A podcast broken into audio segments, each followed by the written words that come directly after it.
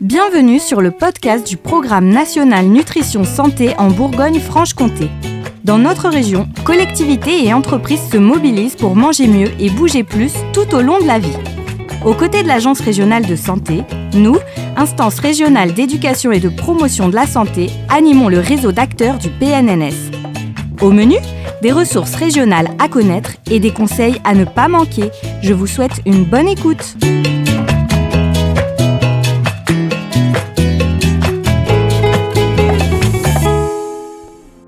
Aujourd'hui, nous nous intéressons à la dénutrition. C'est l'un des objectifs majeurs du PNNS. Et même si cette maladie concerne tous les âges, elle touche plus particulièrement les personnes fragiles, les personnes âgées, les personnes souffrant de maladies chroniques. Dans notre région, on compte plus de 660 000 personnes qui sont âgées de plus de 65 ans. Et si l'on tient compte des estimations nationales, la dénutrition concernerait 66 000 personnes âgées qui vivent à domicile en Bourgogne-Franche-Comté et 23 000 personnes qui vivent en maison de retraite. Mais la dénutrition, c'est quoi? C'est un état de déséquilibre nutritionnel qui se produit quand les apports ne permettent plus de couvrir les besoins du corps. Si l'on ne mange pas suffisamment, si les dépenses sont trop importantes, ou parfois, dans les deux cas, en simultané. Aujourd'hui, nos invités vont nous présenter des solutions mises en place pour lutter contre la dénutrition dans notre région. Pour commencer, nous accueillons Marie-Lise Thiolet, chef de projet au réseau Sport Santé de Bourgogne-Franche-Comté. Bonjour Marie-Lise, tu es notre toute première invitée dans les podcasts du PNNS. Merci à toi. Merci beaucoup, bonjour à tous. Alors, une idée reçue en matière de dénutrition. On pense qu'il vaut mieux limiter les efforts pour éviter de se fatiguer. Mais en fait, il faut lutter contre la perte de force et de masse musculaire. Et la pratique de l'activité physique est essentielle. Est-ce que tu peux nous présenter le réseau Sport Santé? Oui, alors le réseau Sport Santé, c'est un réseau qui est missionné par euh, les trois grandes institutions régionales, donc qui sont euh, l'Agence régionale de santé, la Direction régionale jeunesse et sport et le Conseil régional. Et ce réseau a pour objectif euh, de promouvoir la santé par l'activité physique. Donc, euh, nous mettons en place euh, un certain nombre d'actions pour, du coup, engager bah, les Bourguignons et les Francs-Comtois dans une reprise d'activité physique adaptée à leur état de santé ou alors à leur situation actuelle. Donc, nous avons voilà plusieurs dispositifs, notamment le, le PAS, qui est le parcours d'accompagnement sportif pour la santé, qui permet à des personnes atteintes de maladies chroniques, euh, de facteurs de risque et même de perte d'autonomie, de pouvoir reprendre une activité physique adaptée à leur état de santé et en tirer un maximum de bénéfices. Et tout cela grâce à la prescription des professionnels de santé du territoire. D'accord. Donc, si on veut pouvoir accéder aux activités qui sont proposées dans le cadre de ce PASS, le parcours d'accompagnement sportif pour la santé, il faut obligatoirement qu'on passe par euh, son médecin traitant? Alors oui, le dispositif, en fait, il doit en tout cas avoir une caution médicale euh, au départ. Donc c'est-à-dire que chaque personne qui a une problématique de santé doit faire un petit check-up, en tout cas une visite de prescription chez son médecin. Alors euh, médecin traitant, ça peut être un généraliste, ça peut être un spécialiste. Et on a même maintenant des médecins du travail qui nous orientent des personnes dans ce dispositif-là. Euh, L'idée, c'est de pouvoir faire une visite euh, initiale pour lever en fait toutes les contre-indications ou euh, voilà, apporter des contre-indications partielles pour que la personne puisse du coup pratiquer, euh, on va dire, de façon sécurisée. Donc euh, ça soit sur le plan cardiovasculaire, voire même articulaire, au niveau des douleurs. Donc tout est bien analysé par le professionnel. Une prescription est établie et nous, Réseau Sport Santé, ben, on peut s'entretenir avec la personne, regarder avec elle aussi son, son degré de motivation et l'orienter vers la structure, l'activité qui sera la plus proche de son domicile pour qu'elle puisse pratiquer comme euh, n'importe quelle personne une activité physique de loisir, mais cette fois-ci adaptée à son état de santé. D'accord. Donc pratiquer une activité physique, ok, mais pas à n'importe quel prix et on se préoccupe vraiment euh, de la sécurité. Il me semble que euh, le PASS est justement en cours d'expérimentation, mais sous un autre versant, plutôt à domicile des personnes. en quoi cela consiste? Oui, alors jusque-là, le PASS, en fait, c'était des, des, créneaux euh, d'activité physique euh, collectifs, donc dans des associations locales, les personnes euh, pratiquent euh, avec d'autres personnes. là, nous avons du coup lancé depuis mars 2023 le PASS à domicile. Donc cette version est un petit peu différente. Elle s'adresse aux personnes en perte d'autonomie, qui ont pour la plupart en fait soit chuté récemment, soit ont un fort risque de chute. Et l'idée, c'est de pouvoir bah, du coup intervenir à leur domicile, donc quand elles peuvent plus se déplacer ou alors rejoindre des cours en collectif. Donc là, on a un intervenant, un enseignant APA, qui vient donc au domicile de la personne, qui établit un petit diagnostic, en tout cas avec des tests de conditions physiques pour détecter en fait euh, qu'est-ce qui peut potentiellement faire chuter la personne et où en est son degré d'autonomie. Et donc, euh, grâce à cette évaluation initiale, on va adapter en fait euh, des petits exercices très facilement reproductibles à domicile pour que la personne puisse, du coup, au fur et à mesure de sa prise en charge, du coup, apprendre une routine, on va dire, d'exercices, donc des petits exercices qu'elle pourrait répéter tous les matins ou voilà, ou alors plusieurs fois dans la journée, euh, pour du coup lutter contre cette perte d'autonomie, éventuellement retrouver euh, de la force musculaire ou alors de la souplesse. Donc on sait très bien qu'aujourd'hui l'activité physique c'est la meilleure arme anti-chute et que euh, ce qui fait chuter aussi beaucoup les personnes, c'est effectivement la dénutrition forcément, une perte de masse musculaire importante notamment au niveau des membres inférieurs et donc nous, on va essayer de travailler aussi voilà sur cette perte de masse musculaire, sur euh, retrouver plus de force, euh, davantage de souplesse. Et donc ces petits exercices-là, cette petite routine journalière, on va essayer voilà de l'instaurer avec la personne en fonction de ses besoins, en fonction de sa situation, de son lieu de vie, et puis de ce qu'elle a envie de faire aussi. Donc voilà, le pass se décline à domicile depuis cette année. D'accord, et donc c'est vraiment un dispositif qui est personnalisé aux personnes, euh, voilà, dans le but de s'intégrer euh, vraiment à leur routine.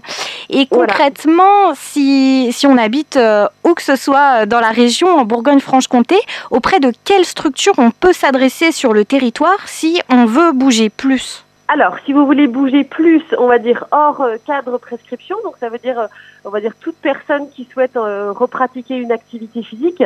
Donc, il existe plusieurs organismes qui peuvent conseiller, en tout cas au niveau de l'activité physique. Donc, on a des maisons sport santé qu'on peut retrouver dans certains départements. Donc, il y a une liste qui est disponible sur le site de l'agence régionale de santé. On peut s'adresser aussi à nos collectivités. Donc généralement, les communes, etc., sont bien au courant euh, des clubs et des associations sportives qu'il y a au niveau local. Mais on peut également voilà, se rendre sur le site internet du réseau Sport Santé, donc qui s'appelle espace-bfc.fr. Donc c'est espa2s-bfc.fr. Et donc nous, on recense euh, l'offre Sport Santé sur le territoire. Donc pas uniquement l'offre euh, sur prescription, celle-ci elle y est, mais il y a également l'offre à viser bien-être, donc qui s'adresse à toute personne qui veut pratiquer, euh, on va dire pour sa santé euh, et de façon du coup, voilà, à visée non compétitive et uniquement pour du loisir. D'accord, donc c'est vraiment une cartographie qui est mise à jour régulièrement et qui nous permet d'accéder donc euh, aux différentes offres euh, sur l'ensemble du territoire.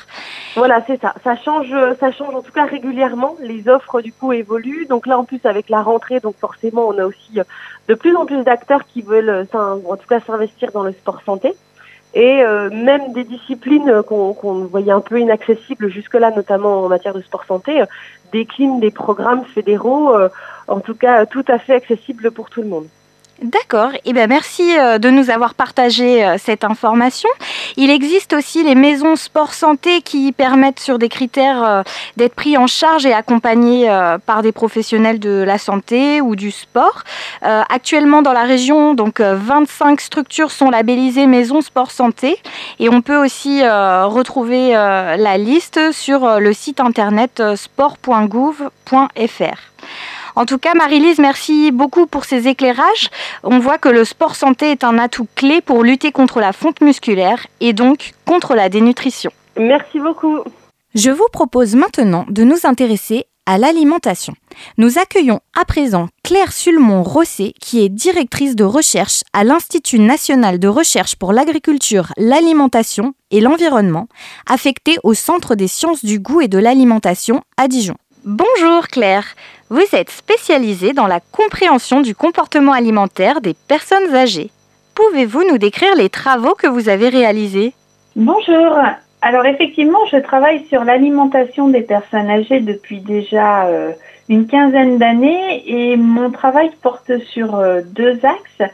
D'une part, comprendre les facteurs qui vont influencer euh, les choix alimentaires et l'appétit des personnes âgées qu'est-ce qui se passe au niveau de l'alimentation quand on prend de l'âge.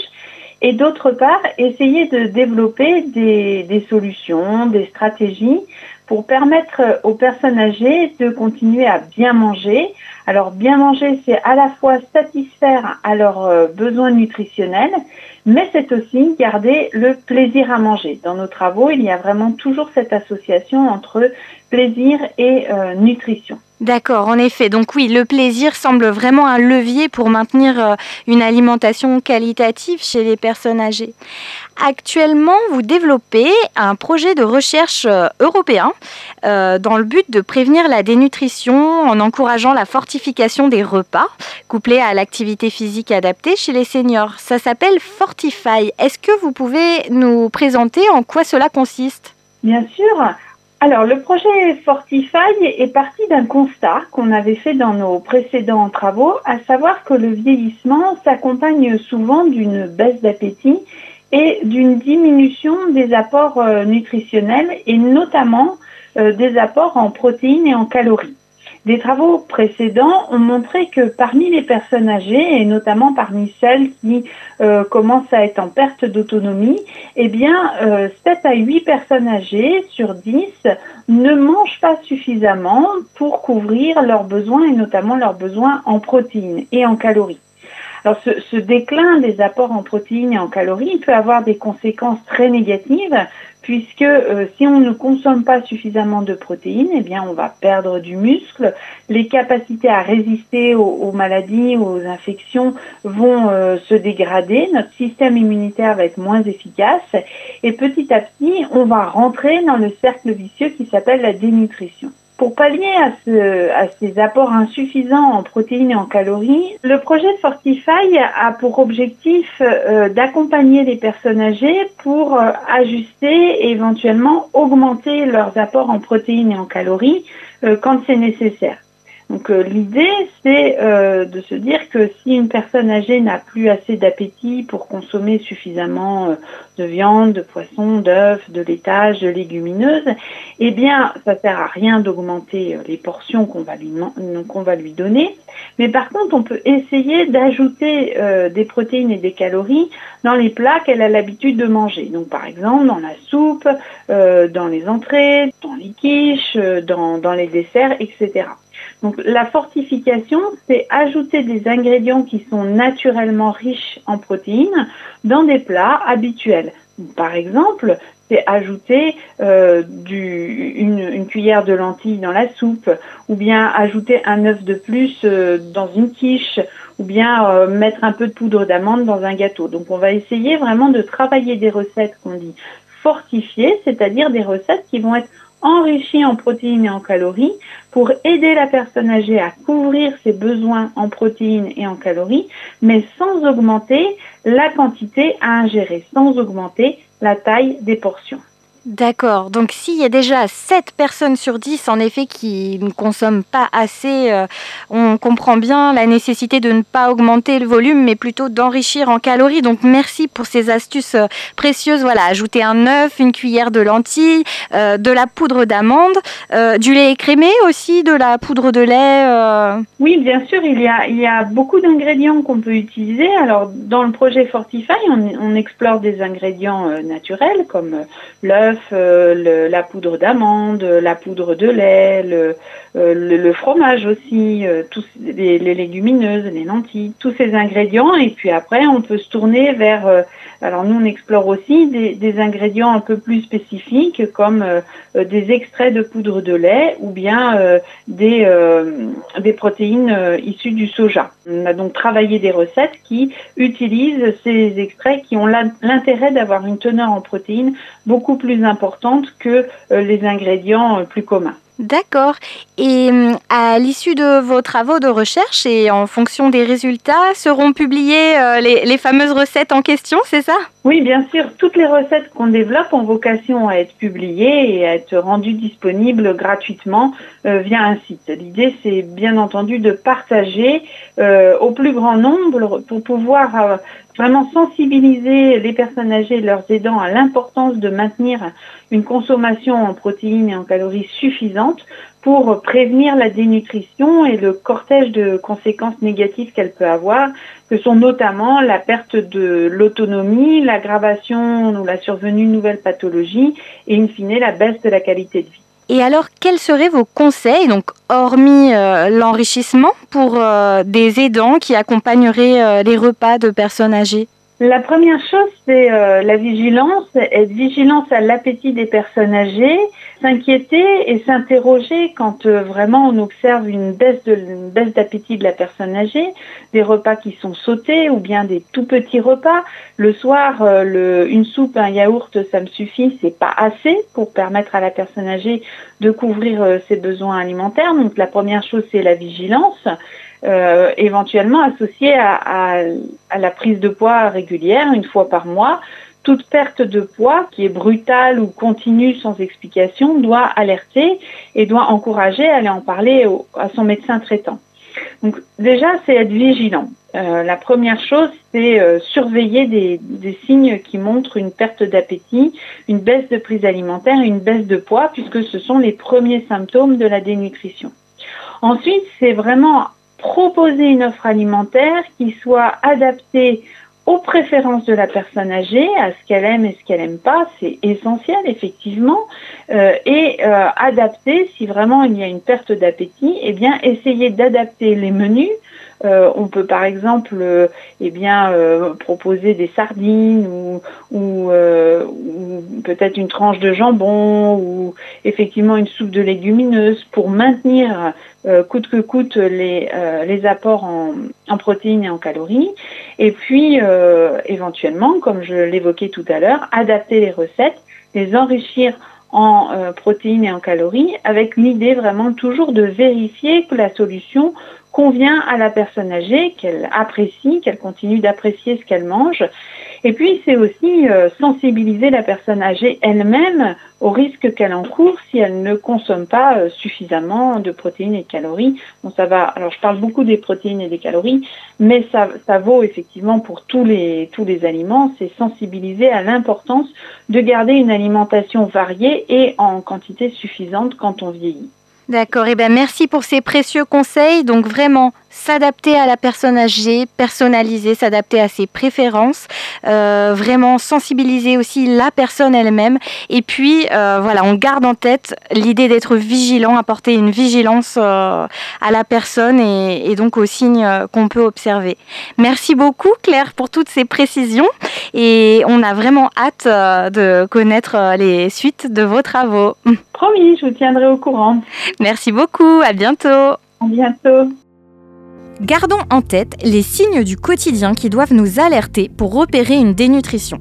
Une personne affaiblie qui a du mal à faire les courses ou à cuisiner, un réfrigérateur vide où les restes s'accumulent, des aliments dans les placards qui ne sont plus frais, la personne qui perd de l'appétit, qui saute des repas, des repas qui se limitent à un bol de potage, des assiettes non terminées, mais aussi des vêtements qui flottent, un dentier qui devient trop grand, une perte de poids et d'autant plus rapide, des crans de ceinture qu'on doit sans cesse resserrer et une perte de force qu'on peut observer par une difficulté à se lever d'une chaise ou à monter les escaliers.